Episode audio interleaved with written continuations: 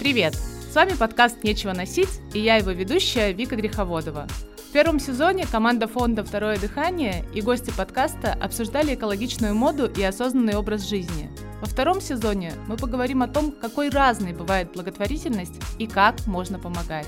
На протяжении восьми выпусков мы вместе с экспертами будем разбираться в том, как ваша старая куртка поможет бездомному песелю, почему буллинг из-за одежды все еще остается острой социальной проблемой, как стигма мешает нам помочь тем, кто по-настоящему в этом нуждается и многое другое.